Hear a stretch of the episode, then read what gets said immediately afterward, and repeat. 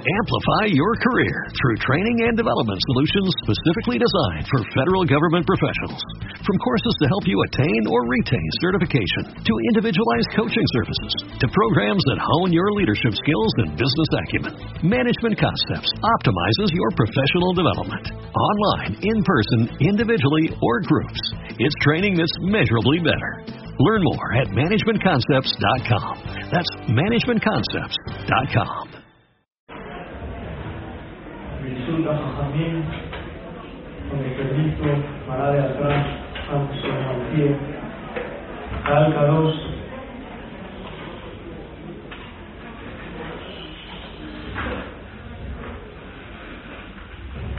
nos encontramos un año más.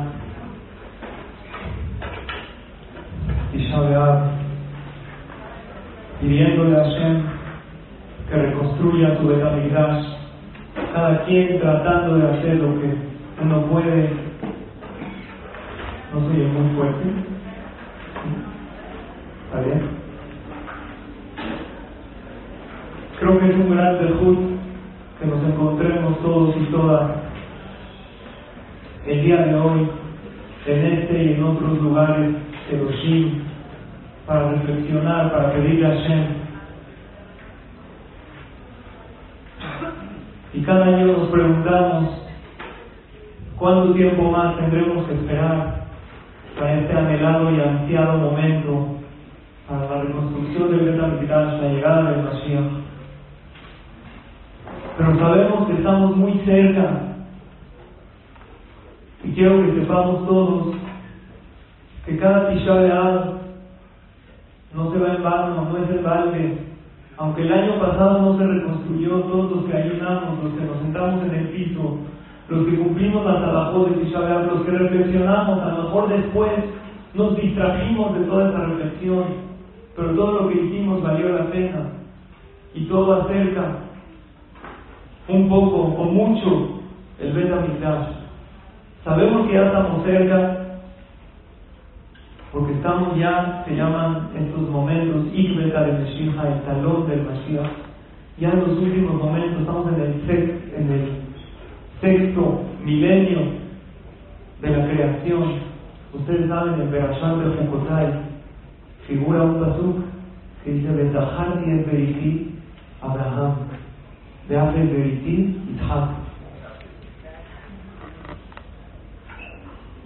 Perdón, Bedahar que Beriti Jacob, Beafer Beriti Yitzhak, Beafer Beriti Abraham, Escor de. Los Ajamín dicen que el primer de la Mikdash es representado por Abraham Avinu. Abraham Avinu tuvo un gran hijo, sin embargo, tuvo un hijo, Ismael, por eso el primer Betamigdash no fue eterno. El segundo Betamigdash representado por Itzhak, que tuvo a Isaac, tampoco fue eterno. El tercer Betamigdash, ¿por quién es representado? Por Yaakov. Alguien de aquí se llama Yaakov. ¿Cómo se escribe Yaakov? Yud, Ain, Kuf, ¿qué más? B. ¿Con va o sin va? Sin va. Sin embargo, en Perashat de Jukotai, Yaakov está con va. Dice el Zohar Kadosh, la va ¿Cuántos son? Seis. En el último milenio, que es el sexto, ahí va a venir el Bet representado por Jacob, que ese va a ser eterno. Por eso Jacob está escrito con Bab, tomó Jacob la Bab de garantía. Le dijo a Hashem, no voy a dejar que mis hijos en el exilio, Jacob no sabía cuándo iba a venir el Mashiach, nada más que Hashem no le permitió revelarlo. Él tomó esa bab y le dijo a Hashem, asegúrame que vas a revivir a mis hijos. Y así fue. Estamos ya en estos años. Yo sé que nos dicen mucho que año con año es igual, pero yo creo que no es igual. Creo que lo adelantamos cada vez con cada Tisha con cada reflexión, con cada ayuno y con cada tefilá. Porque así como en tefilá se joder el no hay una tefilá que regresa vacía, no hay un tisha que se va a la basura. Todo acerca, todo suma. Quiero que cuando acabemos tisha Ojalá venga el Mashiach y se interrumpa la clase y tengamos que ir a Eretz Israel. Ahorita la situación en Eretz Israel hay que pedirle a mucho. Hay muchas señales que estamos muy cerca. Pero si no, por favor, al terminar el ayuno, digan misión cumplida, hice lo mío. Yo soy una de esas personas que cuando venga el Mashiach, Hashem me va a decir por ti. Se acercó, tú pusiste un ladrillo. Y eso es lo que venimos a hacer el día de hoy, construir la casa de Hashem, que es nuestra casa. Hay veces cuando nos hacen un servicio, de cargarnos algo, de ayudarnos en algo, entonces la persona que te da tu servicio te dice, te extiende la mano, lo que guste dar, por favor, le das una propina. Hay alguien afuera del Knesset, saliendo de aquí, con la mano extendida, diciéndonos a cada quien, lo que guste dar, estoy haciendo una colecta, estoy construyendo mi casa, me falta muy poco. ¿Cuánto quieres aportar? Y cada uno, cada una de los y de las aquí presentes estamos aportando muchísimo al estar acá. Pero la idea no es solo venir y escuchar la clase y rezar y ayunar, que es maravilloso, sino que fue imagen de Barim de su buena con cosas concretas. Dice el Gaón de vida la situación de la persona en este mundo no depende tanto de su relación con Hashem. Aclaro, Claro que Ben Adam la es importantísimo. Tu Shabbat, tu Kashrut, tu Tefilá, tu Tefilín, tu Tevilá, tus velas de Shabbat. Pero tu situación en este mundo depende más de Ben Adam la que de Ben Adam la Makom. Lo trae Jafet Haim en el libro Jafet Haim. Como este es un mundo terrenal, tu situación de cómo te va aquí va a depender de tu relación con los demás. Por eso es importantísimo que hagamos una introspección cómo está nuestra relación con los demás. Dice Rabnatán Mibrese, alumno de Rabnatán Mibrese, si queremos traer el Mashiach hay una sola manera. Y dice así, les leo el Lashon de Dale quiero que sepas, Shebeikvot Mashiach, al final de los tiempos, antes que venga el Mashiach, Idgaber Yetzerara Meot Meot. Se va a fortalecer el Yetzerara, no mucho, muchísimo va a haber mucho y hará. El mal va a estar muy al alcance de nuestra mano. Y esto va a provocar que incluso salín grandes caigan en pecados que nunca hubiéramos soñado. ¿Y de qué manera se puede traer el Mashiach? Vean y cada lo principal de nuestra reparación en los últimos tiempos que hoy nos encontramos. Ayer Salikim, Sheyadunu le Escuchen la única manera de creer el Mashiach es por medio de tzadikim y mujeres al que juzguen para bien a los demás. De Nekudot de Juz y que encuentren puntos positivos a Filu de Pejutim Meot Meot, aún en las personas más alejadas. Lo ves bien, lo ves con buenos ojos. Oye, pero este lluvia está súper alejado, sí, pero viene aquí. Oye, pero él qué nada que ver, sí, pero date acá tienen el lugar en su puerta. Y lo empiezas a juzgar para bien a una Yehudí más alejado. Y logras ver a todos con buenos ojos y vean lo que dice Ramnata. Besé y Kar Abodata Sadikim. Y esto es lo principal del trabajo de los Sadikim. Aparte nos enseña, y eso también lo dice el Jafet Jaim, que una persona que juzga para bien a los demás, se le da el título de Sadik, porque así lo juzgan en el cielo y el que lo juzga en el cielo favorablemente, sin duda alguna es un tzadik, porque ven todo lo bueno que él hace y termina diciendo, escuchen la frase, berraca de y Mashiach. Raca de ¿qué es raca? Solamente por medio de esto vamos a tener un Mashiach. Entonces, si queremos afuera que está Shem ahí lo que guste dar, pues a lo mejor podemos empezar a dar esos buenos ojos a los demás, tener más Ain va Un ejemplo de tu vida normal. Estás en tu casa, sin querer tiras un vaso que pusieron en la orilla de la mesa. ¿Por qué te moviste? ¿Qué dices? ¿Pero por qué pones el vaso ahí? Mari, por favor, si pueden venir a limpiar aquí. Le dice a la muchacha. Es que se cayó, no lo tiré, se cayó. Pero si tu hijo lo tira, hermano, que no puedes ver, no tienes ojos para ver, así se arrepiente de haber nacido. Solo por tirar el lanza. Fue todo lo que hizo. Cosas que a nosotros nos pasan. Cuando juzgamos para mal a los demás, ¿saben qué hace Hashem? Hace que caigamos en el mismo error nosotros. Para que después reflexionemos cómo juzgué tan severamente a esa persona y yo hice lo mismo. Te paraste un día a Shahid a la tefila. Tu amigo no lo viste, siempre viene al CNIS, no lo viste. Le mandas un mensaje. Shahid, creo que dormiste bien, ¿verdad? Pero si tú te paras tarde, porque una noche tuviste una fiesta, te dormiste a las 2, 3 de la mañana, ¿qué dices? Ya, puedo rezarme Yahid. También Hashem escucha mis tefilá desde aquí, desde casita. ¿Verdad o no? Una persona que está emocionalmente sana no se persigue por sus errores y se quiere a pesar que tiene errores y tiene fallas. Lo que se nos pide siempre, pero más un día como hoy, es comenzar a ver a los demás como nosotros mismos, porque cada Yehudi somos parte de Hashem y todos somos como uno, y así ver los errores de los demás de una manera más benevolente y juzgarlos para bien. Había alguien en el desierto que estuvo durante toda la travesía con el pueblo de Israel. Y por casi 40 años nadie le pudo ni siquiera ver la cara. ¿Quién era esa persona? Porque de su cara salía un brillo. Moshe Rabbeinu. Moshe Rabbeinu estuvo durante los 40 años en el desierto, ¿cómo hablaba con el pueblo de Israel? Con un velo. Baiten al Masbe. Se ponía un velo, no un velo de tul, de las novias, un velo grueso. Porque nadie podía lograr ver su semblante. Ahora Moshe Rabbeinu no sabía que su cara brillaba. Así dice la Torah, Moshe lo yada, kikaran ortanam. Baja del monte de Sinai y todo el mundo se aleja de Moshe, todos así, nadie lo ve. Y dice, ¿qué pasa? ¿Por qué nadie me voltea a ver?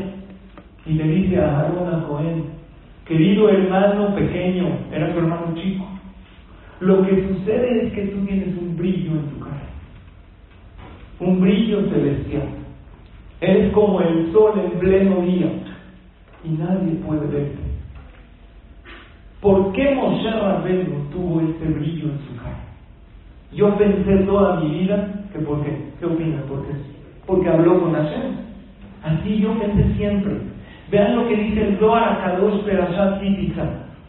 Dice, Ematai Yaje ¿Desde cuándo tuvo Moshe Rabenu este semblante? Se, se convirtió en un sol. ¿Cuando hizo qué? ¿Cuando habló con Dios?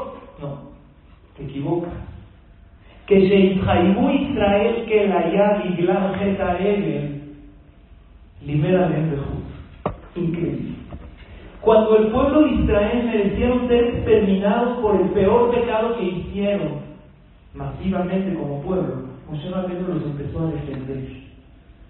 Dijo Hashem, entiéndelo de qué era el becerro. ¿Becerro de qué? De oro. ¿Por qué hicieron el becerro de oro? Le dijo Moshe Rabbeinu a Hashem, como tú les diste de vida, dice Rashid, lo leímos en Shabbat, todo el oro que les diste, ellos no tienen la culpa, pues tienen oro, pecaron por el mundo.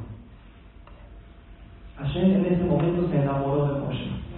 Hablas bien de mis hijos, aunque hicieron el peor de los pecados, te ofrezco comenzar un pueblo entero de ti para que tú seas el líder único y absoluto. Y no aceptas si Moshe Rabbeinu hubiera aceptado el pueblo de Israel, hubiera comenzado de Moshe, no diríamos de lo que Abraham, lo que Isaac, lo que Jacob, lo que es Moshe. Desde Moshe empezó y Moshe Rabbeinu dijo de a ningún precio. Entiéndelo, Hashem. Es que les dice mucho oro. Y cuando uno tiene mucha abundancia, entonces peca. Ok, entonces se los voy a quitar. No, Hashem no se los quite. Mejor yo los reprendo y yo les enseño el camino correcto. Cuando Moshe Rabeno habló con Hashem no le salió luz de su cara, no. Pero cuando defendió al pueblo de Israel a capa y espada, ahí sí. En ese momento dijo Hashem, tú te comparas al sol, que yo creo, que ilumina el mundo. Tú con tu luz vas a iluminar al pueblo de Israel y vas a ser el jajam del pueblo de Israel para siempre. Por eso es Moshe Rabenu, incluso hasta hoy en día. Toda la Torah que tenemos gracias a él, porque juzgó para bien. Todos nosotros que somos papás y mamás, pongámonos a pensar. Te hablan mal de tu hijo, ¿cómo te sientes? Te sientes muy mal. Imagínate que estás en un edificio, en un conjunto, y te empiezan a decir que tu hijo molesta a los niños y él rayó el coche de aquí con la bicicleta. Te duele. Y tú dices, no, mi hijo no puede ser que haya hecho eso. Y te enseñan las cámaras. Y te duele mucho que tu hijo lo haya hecho. De repente llega un vecino, una vecina y te dice, ¿qué crees? Sí, es verdad, pero tu hijo no es malo, es bueno. Es nada más un poco travieso. De hecho, la otra vez me ayudó. Yo llegué con las bolsas del supermercado, él solito me las subió. Y siempre me saluda bonito. ¿Qué haces con esa persona? Lo abrazas, lo quieres, te salen las lágrimas de felicidad porque te están hablando bien de tu hijo. Eso es lo que siente Hashem cuando hablamos bien de los demás. Y el que quiere también tener muchas satisfacciones de sus hijos, que vea bien con buenos ojos y que hable bien de los demás, y Hashem paga medida por medida. Y va a escuchar comentarios preciosos de sus hijos. ¿Saben quién puede siempre juzgar para bien? ¿Por qué no es difícil juzgar para bien? Porque vemos a las otras personas y vemos los errores que cometen, pero no sabemos que Hashem nos está poniendo esa escena para probar qué tan va somos. Cada vez que ves a alguien haciendo un error, es Dios probándote para ver cómo lo juzga. Pero hay alguien que siempre puede juzgar para bien. ¿Saben quién es? Un abogado, ¿por qué un abogado puede juzgar para Dios? Porque le pagan. Llega su cliente, lo contrata y le dice, por favor, defiéndeme ante el tribunal. ¿Qué hace ese abogado? Lo defiende con todo, porque si gana el caso, gana él. Imaginémonos que hoy, si ya Dios dice, te contrato como abogado de mis hijos. Te contrato. ¿Sabes cuál es tu sueldo? tu parnasá, tu vida, tu casa, tus hijos, todo esto que yo te estoy dando es una contratación de mí para que defiendas a mis hijos. No, pues así, sí, si estoy contratado, tengo que verlo bien, sí o sí. Y eso es lo que tenemos que hacer. Yo quiero que hoy no esperemos a que la otra persona dé el paso, sino demos nosotros ese paso para acercarnos a aquel individuo. Y te quiero hablar de ese pleito que recientemente tuviste con esa persona o de ese pleito que tienes con esa persona desde hace muchos años. ¿Cuánto tiempo más van a dejar, de, van a estar sin hablarse? O saludándose frío, que a veces es peor. Háblale, si le hablo, lo saludo. Pero ¿cómo lo saludo?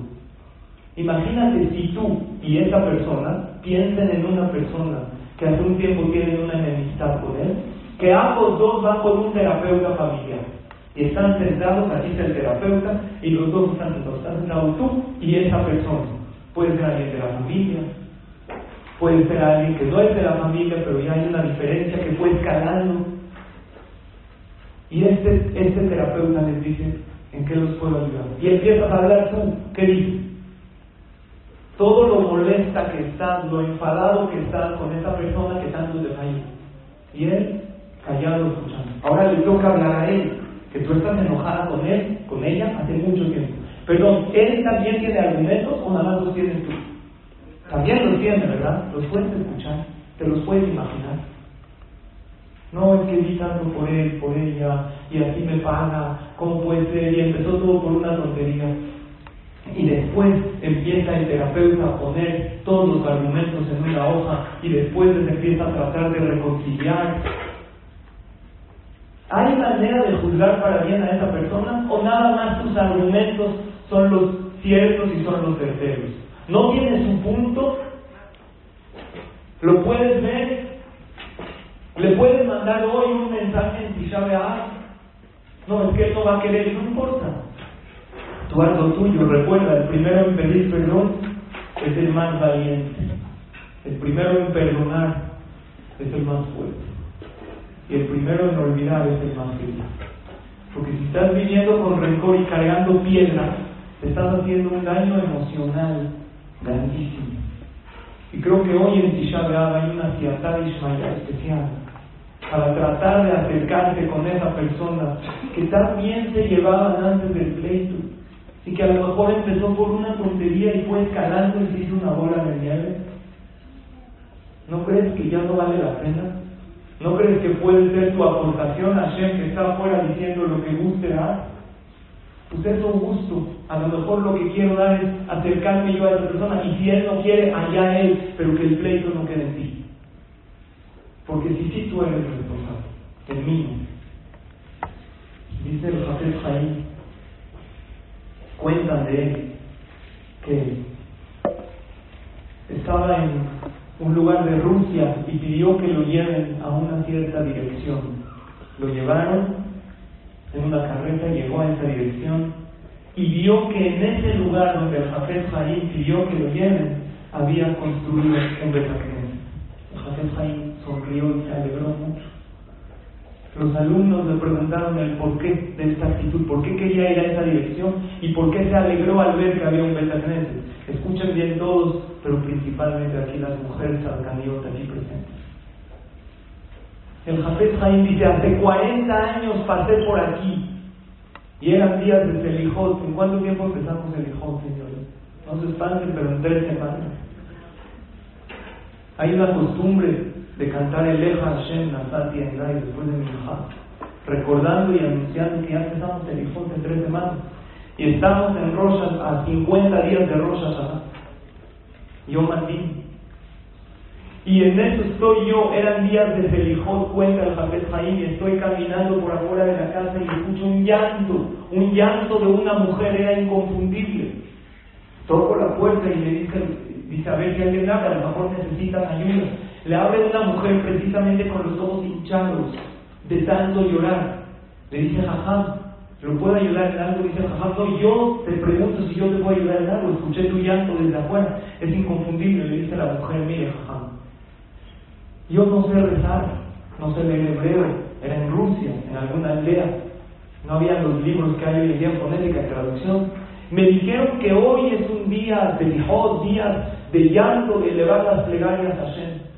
Y como yo no sé rezar ni leer, lo único que hago es me pongo a reflexionar en todo lo que tengo. Empiezo a llorarle a Hashem de alegría, de agradecimiento, a llorarle a Hashem por aquellas personas que necesitan refugiarse más. Trato de meterme con mi mente. Ustedes, mujeres, son más sensibles. En el libro de Rabbi Yosef de, de Alajot de Tefilá, de Alajot para la mujer, trae al principio en la introducción de Alajot de Tefilá que la Tefilá de la mujer es más escuchada en muchas ocasiones porque ustedes son más sensibles se pueden solidarizar con el dolor y simplemente le lloro a Carlos Barujú y le pregunta al Jafet ¿y esto cuándo lo haces? Dice, diario en estos días de luz. Y cuando me nace, le lloro a Hashem tanto de agradecimiento como de petición. No es un llanto de desesperación, de yeúl, de depresión, de tirar la toalla, no. Es un llanto de corazón para pedir y agradecer a Hashem. El Jafet Haim dijo, gracias por la lección que usted me acaba de dar. Y estuvo pensando el Jafet Haim, si una mujer llora en ese lugar, seguro ese lugar se va a hacer Kadosh. Y quise ver qué pasó con ese lugar después de tantos años. Y después de 40 años ese lugar se convirtió en un metacneses. Yo no sé quién lo donó, dice el. A lo mejor un rico puso de su dinero o hicieron una colecta. Pero la espiritualidad de este lugar, ¿quién se lo puso? Esta mujer con su corazón. Dice Shelomo Amelech. Es Livkot, Hay momentos para llorar, momentos para reír. ¿Cuándo son los momentos para llorar? No cuando uno pierde un ser querido, sí, a veces hay que llorar, o cuando uno tiene una pérdida, pero no solamente eso, dice Rashid dos palabras, tishabeab, momentos para llorar. Y si no podemos llorar, pues reflexionar. Si un llanto de una mujer, con toda su sinceridad, sin fidur, sin teilín, convirtió una casa en un belagneses, imagínate lo que te convierte aquí, una reflexión sincera, una intención realmente de cambiar. Imagínate lo que le da a Kadosh Baruj ese llanto y esa reflexión, si es que no podemos llorar el día de hoy, si reflexionamos sinceramente y nos comprometemos a hacer un cambio en pro a la relación con los demás, que es lo principal, como dice el Gaón de vida en nuestra situación en este mundo, y claro que también mejorar nuestra relación con Hashem, vamos a aportar muchísimo para nuestro Bet que va a ser nuestra casa, y cuando se reconstruya, Hashem te va a decir, así como hay placa, este ladrillo es por ti es por el Tisha que ayunaste, es por la, clase que viniste, lo que reflexionaste, y nada te va en balde. Ojalá sea ya pronto la reconstrucción de Betamigdash, pero sepamos que todo lo que hemos hecho hasta ahorita, todos los Tisha que hemos hecho, ni uno se ha ido a la basura, ni uno se ha ido vacío, y todo, cada quina, cada vez que te sientas en el piso, cada vez, cada segundo que estás ayunando, estás aportando para esa reconstrucción del tercero anciano y eterno Betamigdash que se reconstruya pronto en nuestros días. Gracias a todos y a todas por su atención. Que Hashem los bendiga y las bendiga con todas las bendiciones de la Amplify your career through training and development solutions specifically designed for federal government professionals. From courses to help you attain or retain certification, to individualized coaching services, to programs that hone your leadership skills and business acumen, Management Concepts optimizes your professional development. Online, in person, individually, or groups, it's training that's measurably better. Learn more at managementconcepts.com. That's managementconcepts.com.